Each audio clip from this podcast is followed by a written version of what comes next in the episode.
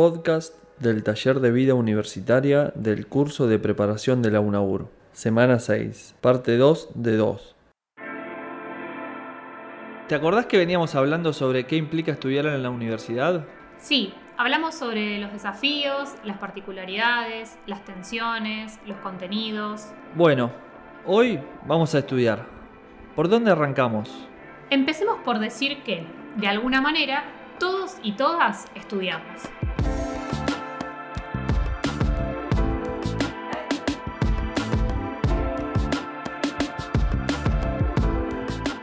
A lo largo de nuestra vida estudiamos y aprendimos en distintos espacios, más allá de esos que están específicamente vinculados al sistema educativo.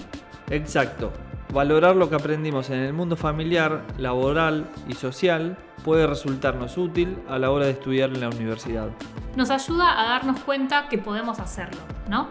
Sí, porque después tenemos que adecuar esos saberes y esas herramientas que ya tenemos al campo específico de lo académico, para darnos cuenta cuáles podríamos llegar a necesitar en la universidad. Una buena idea es hablar con compañeros y compañeras que ya hayan cursado las materias que estamos haciendo. Ellos o ellas nos pueden dar información valiosa que nos ayude a entender mejor lo que estamos estudiando. Algunas preguntas que podemos hacernos son, Cuando no entiendo algo, ¿puedo pedir ayuda? si la primera vez que intento algo no me sale como espero, ¿sigo, intentando? ¿Puedo incorporar otros puntos de vista a la forma en que hago las cosas? ¿Puedo sostener una planificación o dejo, todo para último momento? Al momento de llevar a cabo una tarea, ¿puedo diferenciar lo importante de lo urgente? Estas preguntas no son exclusivas para estudiar, pueden tener que ver con muchas actividades de nuestra vida cotidiana. Sin embargo, son todas preguntas que apuntan a conocer cómo afrontamos situaciones que nos ofrecen desafíos. Y estudiar es un re desafío. ¿Todas las materias se estudian de la misma manera? ¿Cómo estudio para una práctica en laboratorio, por ejemplo?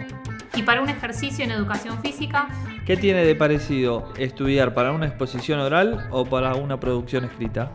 más allá de estas singularidades que es necesario poder identificar, hay cuestiones que atraviesan cualquier estudio universitario y es sobre esas cuestiones que vamos a trabajar a continuación.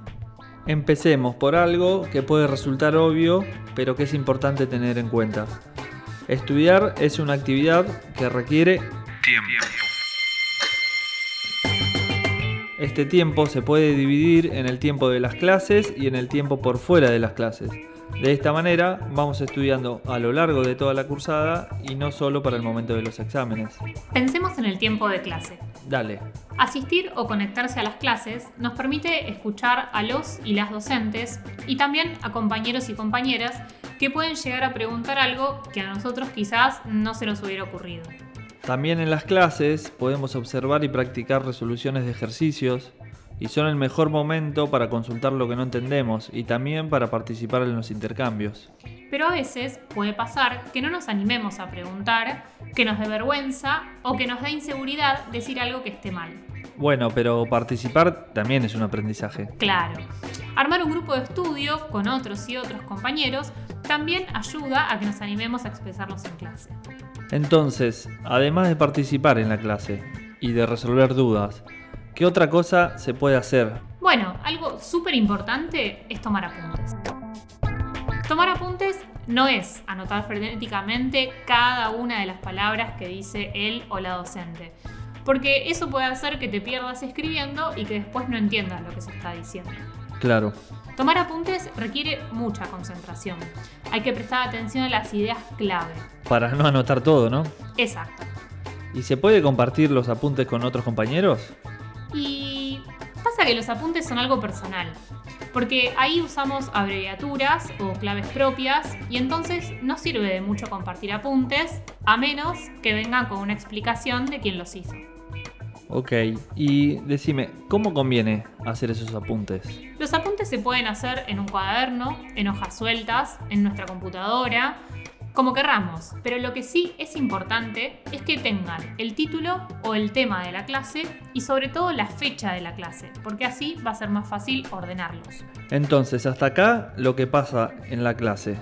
¿Y por fuera del horario de cursada? Bueno, ahí es importante anticipar los temas que se van a trabajar en la próxima clase. Es decir, ir leyendo antes de cada clase, aunque sea de manera general, porque eso nos va a permitir hacer preguntas o poder compartir nuestras opiniones. Y después de las clases es importante volver a los textos y a los apuntes que hicimos, para tratar así de articular ideas entre lo que plantean esos textos y lo que se trabajó en la clase. Exacto. Siempre hay que tener en cuenta que estudiar lleva tiempo y que implica ir organizándonos. ¿Cómo nos organizamos para estudiar? Algo central a la hora de organizarse es pensar en las diferentes dimensiones de la vida. Por ejemplo, la familia, el trabajo, el tiempo libre, el estudio, eso entre otras cosas. Claro, claro. En ese sentido, organizarse para estudiar va a tener que ver también con la cantidad de materias que se cursan por cuatrimestre. Porque me imagino que no es lo mismo organizarse para cursar tres materias que para cursar seis. Y también ayudará a ordenarse reconocer que la exigencia de tiempo que demanda la universidad no es la misma a lo largo de todo el cuatrimestre.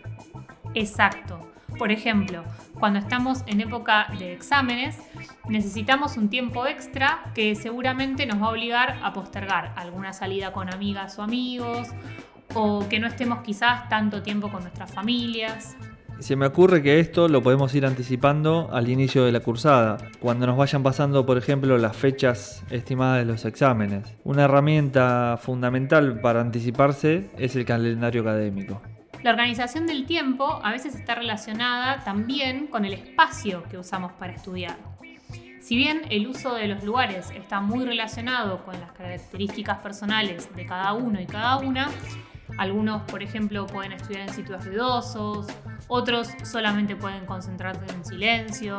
Ahí me parece que es importante reconocer cuál es el ambiente más conveniente para cada uno. Tener un lugar adecuado en casa a veces puede ser difícil y entonces, no sé, juntarse en un bar o en la biblioteca puede convertirse en un mejor lugar. Por supuesto.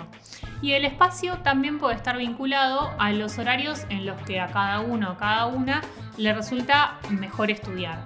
Por ejemplo, algunos prefieren estudiar a la noche o algunos prefieren levantarse recontra temprano y estudiar a la mañana. A lo largo de nuestras experiencias educativas, tanto formales como informales, a veces, sin darnos cuenta, desarrollamos formas de estudiar que nos pueden ser útiles al momento de estudiar en la universidad. Algunas de ellas pueden ser memorizar palabras claves, repetir los ejercicios realizados en clase, leer varias veces los textos, subrayar las ideas principales, realizar resúmenes, pedirle a alguien que me tome lo que estudié, estudiar en grupo, buscar en el diccionario o googlear palabras que no se entendieron, ir estudiando de a poco, buscar tutoriales y videos explicativos en internet. ¿Y las herramientas digitales qué papel juegan a la hora de estudiar? El uso de herramientas digitales es fundamental hoy en día para estudiar en la universidad. ¿Y si, por ejemplo, no sabemos usar herramientas digitales? Bueno, la alfabetización digital es necesaria porque las tecnologías de la época en la que vivimos determinan nuestro desempeño académico y profesional. Acompañan y modifican la vida cotidiana, el trabajo y también la formación académica. De hecho, si lo pensamos, hace solo unos pocos años, seguramente muchos de ustedes lo recordarán, una de las tecnologías más avanzadas en las aulas eran los pizarrones. Para hablar por teléfono había que acercarse a un teléfono público o un locutorio porque no había líneas en las casas y los televisores transmitían en blanco y negro. Sí, pero sin embargo, cada vez tenemos mayor acceso a dispositivos móviles como por ejemplo nuestros teléfonos celulares. La disponibilidad de computadoras personales nos permite facilitar y mejorar lo que ya veníamos haciendo. Por ejemplo, acceder a las lecturas obligatorias en las materias que cursamos, editar trabajos escritos, grabar audios y videos. Además, nos permiten realizar actividades que antes nos eran imposibles o muy difíciles de lograr. Por ejemplo, acceder a simuladores, reuniones virtuales. Claro, porque así como las tecnologías modifican la vida cotidiana, la incorporación deliberada de la tecnología en la vida académica se hace imprescindible para aprender y producir más y mejor, además de ir introduciéndonos en la vida profesional de manera más acorde a los tiempos que corren. muchos y muchos estudiantes llegan a la universidad con un buen manejo de recursos digitales como procesador de texto, planilla de cálculo, programas para hacer presentaciones, internet, redes sociales. Otros quizás nunca tocaron una compu. Por eso es importante que todos y todas reconozcamos que la apropiación de las tecnologías es fundamental para la vida universitaria. Y en ese sentido, desde la UNI se realizan acciones específicas para que todos los estudiantes puedan tener una adecuada alfabetización digital. ¿Cómo cuáles? Y mira, la UNAUR tiene dos materias que abordan estos temas. Una de ellas es nuevos entornos y lenguajes y la otra es programación. También es cierto que un primer paso para avanzar en esto del uso de herramientas digitales es que cada uno y cada una vaya reconociendo cuáles son los recursos que tiene a su alcance. Computadoras de escritorio, celulares, notebooks, tablets. Y también tener en cuenta que la universidad cuenta con computadoras a disposición para los y las estudiantes que necesiten usarlas. Por supuesto. Entonces, como venimos charlando, no nos interesa acá darles una receta única e infalible que los convierta en estudiantes universitarios. Pero lo que sí nos parece importante es ofrecer ciertas coordenadas. Estudiar lleva tiempo. Requiere una organización. Se hace en un espacio determinado. Y es fundamental incorporar el uso de herramientas digitales. Conocer estas coordenadas nos permite ir armando con autonomía nuestra propia manera de estudiar.